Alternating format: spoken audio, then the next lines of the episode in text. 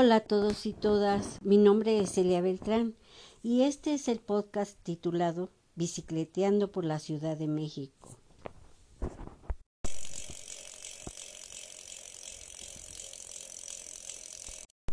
Un podcast sobre algunos lugares para visitar en la Ciudad de México sin necesidad de traer tanto dinero en el bolsillo.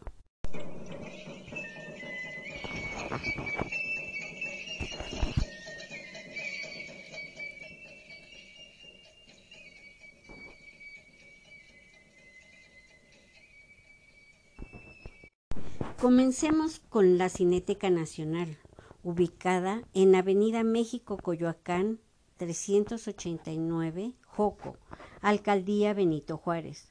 Un lugar donde podrás ver un sinnúmero de películas nacionales e internacionales, documentales, cortometrajes de arte y más, la cual tiene un enorme acervo fílmico, pero una de las características de la cineteca es su hermosa estructura arquitectónica, los espacios donde puedes sentarte a disfrutar el lugar, beber un rico café y hasta poder leer un buen libro.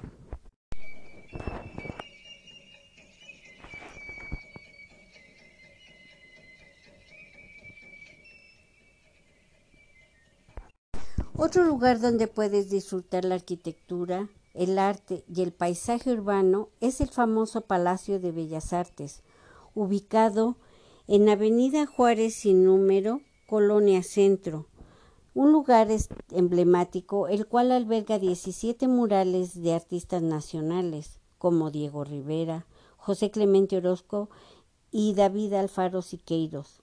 También cuenta con tres salas, Manuel M. Ponce, Sala Adamo Aboari y la principal, siendo esta el lugar por excelencia para disfrutar de óperas, música de cámara y obras de teatro.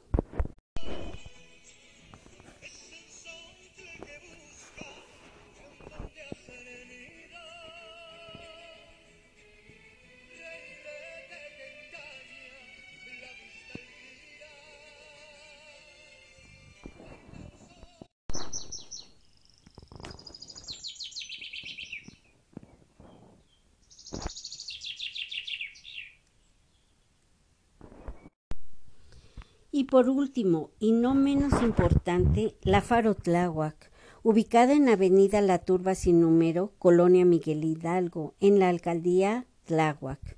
Un lugar que no puedes dejar de visitar, el cual es un punto de encuentro de expresiones artísticas y culturales. Faro Tláhuac forma parte de la red de fábricas de artes y oficios que promueve la Secretaría de Cultura de la Ciudad de México. Además, podrás disfrutar de los bellos paisajes naturales en los alrededores donde se ubica los Además podrás disfrutar de los bellos paisajes naturales de los alrededores donde se ubica la faro. Asimismo te ofrece la oportunidad de que puedas asistir a sus diversos talleres gratuitos y ser parte de una comunidad.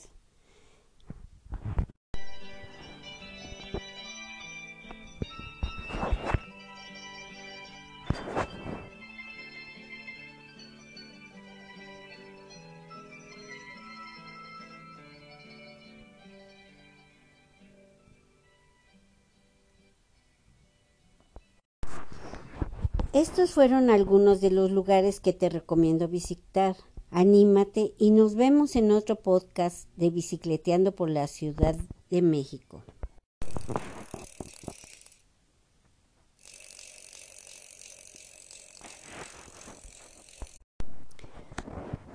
Hasta pronto y recuerden amigos que hay mucho que visitar en la Ciudad de México sin gastar tanto dinero, encontramos cosas bellas.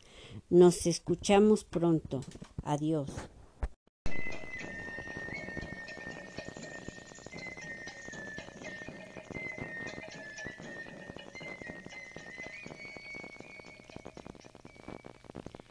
Hola a todos y todas, mi nombre es Celia Beltrán y este es el podcast titulado Bicicleteando por la Ciudad de México.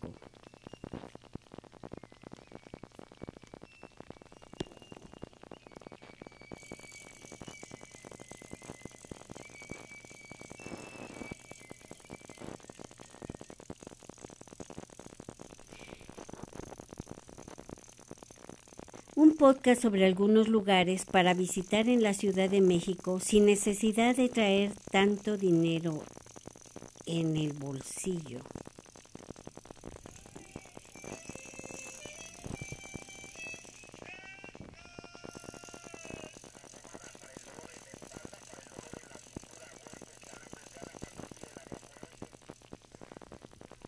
Comencemos con la Cineteca Nacional, ubicada en Avenida México, Coyoacán 389, Joco, Alcaldía Benito Juárez.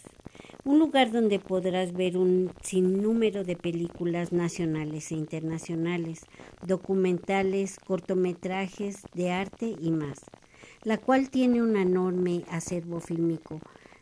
Pero una de las características de la cineteca es su hermosa estructura arquitectónica, los espacios donde puedes sentarte a disfrutar el lugar, beber un rico café, hasta poder leer un buen libro.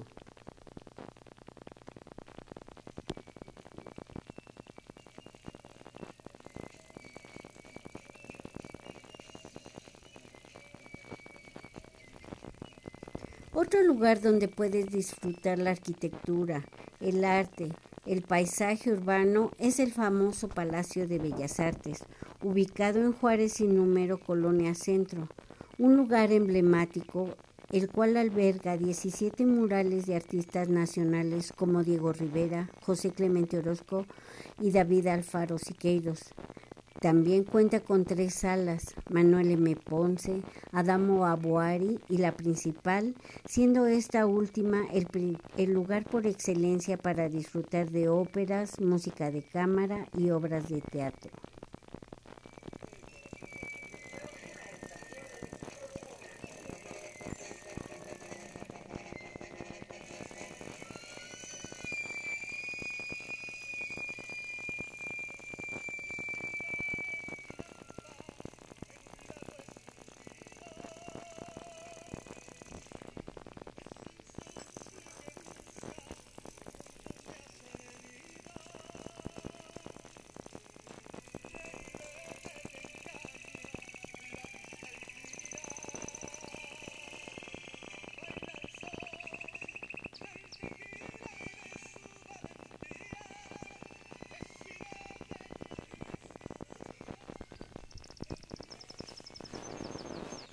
Y por último y no menos importante, la Faro Tláhuac, ubicado en Avenida La Turba sin número, Colonia Miguel Hidalgo, Alcaldía Tláhuac, un lugar que no puedes dejar de visitar, el cual es un punto de encuentro de expresiones artísticas y culturales.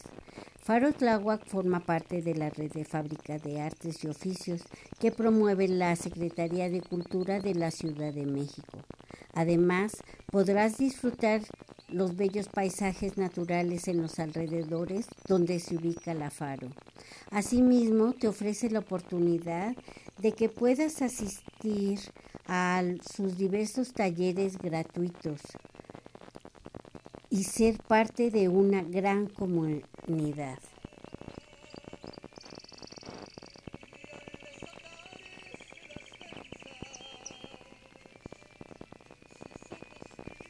Estos fueron algunos de los lugares que te recomiendo visitar.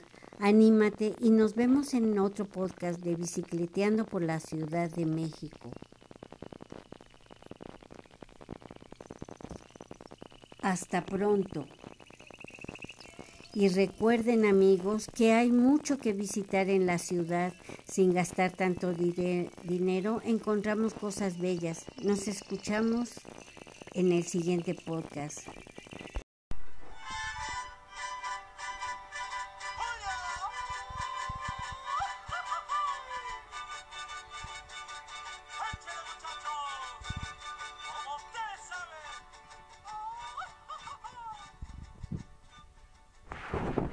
Hola a todos y todas, mi nombre es Celia Beltrán.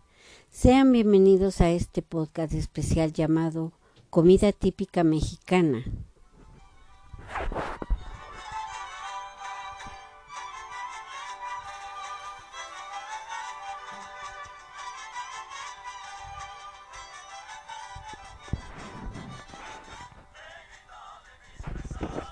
Como ya sabemos, están por llegar las fiestas patrias, siendo el 16 de septiembre el aniversario de la independencia de nuestro México. Sin embargo, el 15 de septiembre en la noche es cuando se realiza la típica cena mexicana en la mayoría de los hogares, como un previo a la celebración. Y pese a la cuarentena, te invito a escuchar este episodio para que te inspires a cocinar y degustar de una rica comida mexicana. Comenzamos.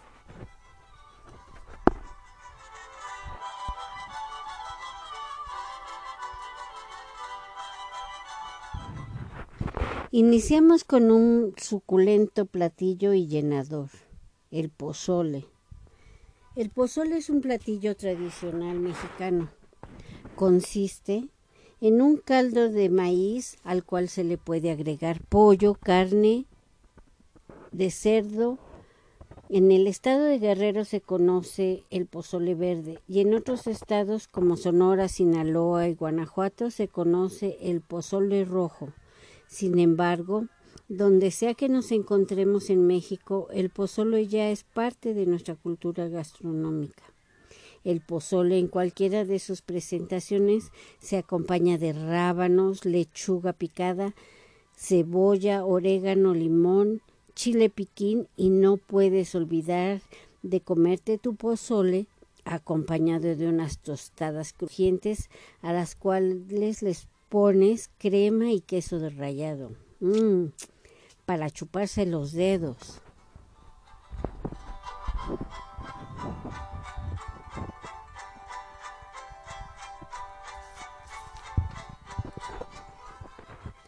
Después tenemos los famosos chiles en nogada, típicos del estado de Puebla, el cual consiste en un chile poblano capeado, relleno de picadillo, el cual se cubre con salsa de nuez y como toque final se le agrega la granada y perejil. Ya se me antojó. Los colores del chile en nogada son el verde, blanco y rojo, los mismos de nuestra bandera mexicana.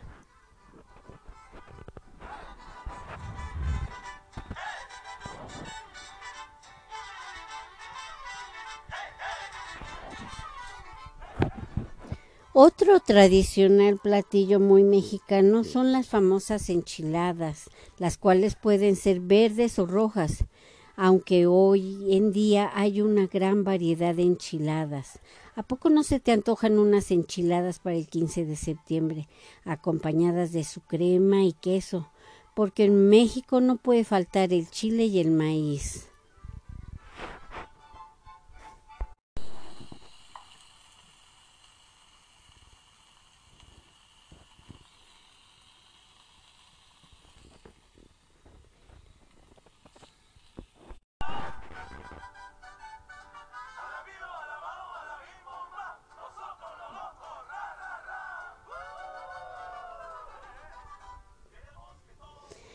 Continuando con otro platillo típico para degustar el 15 de septiembre, no pueden faltarte las tostadas.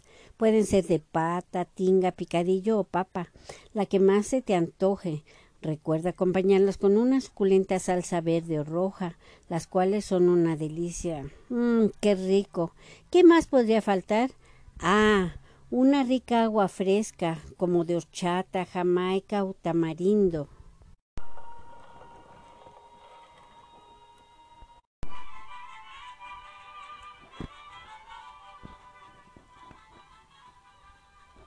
Y por si fuera poco, no olvidemos que el postre es esencial. ¿Qué tal unos churros bien doraditos, azucarados o un arroz con leche? Mm. Pues a mí ya se me hizo agua la boca del todo, así que ya sé que voy a cocinar para el 15. ¿Y tú ya sabes que vas a cocinar? Reúnete con tu familia, cocinen y disfruten juntos este próximo 15 de septiembre desde sus hogares.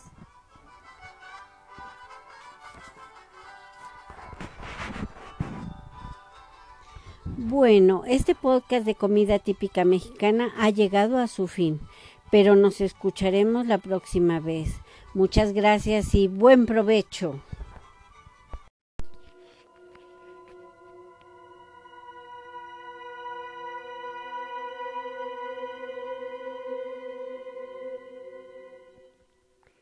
Ya casada y con tres pequeños hijos, más uno de brazos de pocos días de nacido, llegué a esa casa.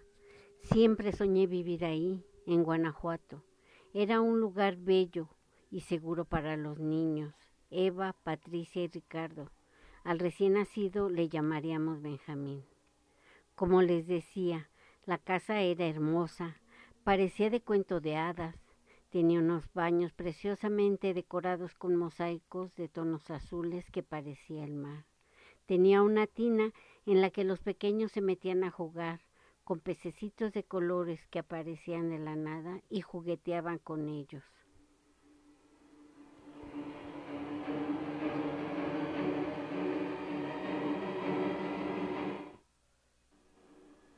También les saludaba la abuela, una viejecita muy amable y cariñosa que les contaba historias. Eso me contaban y yo reía de la gran imaginación que tenían. También me contaban que la abuela les platicó que ella también jugaba con ellos cuando era niña en esa misma tina y con esos mismos peces. El bebé dormía en su cuna en la habitación piso arriba yo cocinaba y veía por las ventanas jugar a los niños en el jardín. Repentinamente sentí un vuelco en el corazón.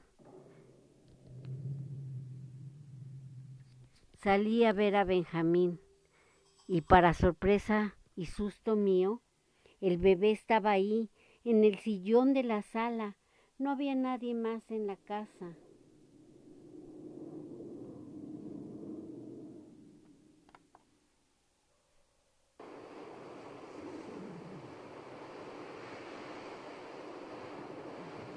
Lo abracé temiendo que alguien hubiera entrado en la casa y lo habría bajado, pero no, no había nadie. Me asusté mucho. Ya no dejé más al bebé solo en la recámara, lo llevaba conmigo al salón en su cuna portátil. Pero un día estaba fuera de ella. Lo habían puesto en el sillón. Empecé a entrar en pánico. Y un día que los niños jugaban en la tina y hablando de los peces, acerqué el oído a la puerta y le escuché. Escuché a la abuela. Abrí de inmediato la puerta y no había nadie, solo los niños, y vi de reojo cómo desaparecían los peces.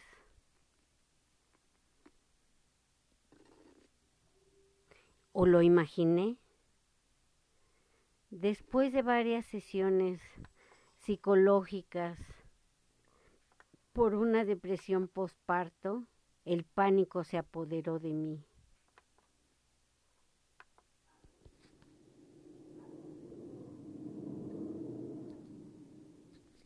Salí huyendo con mis pequeños en el auto.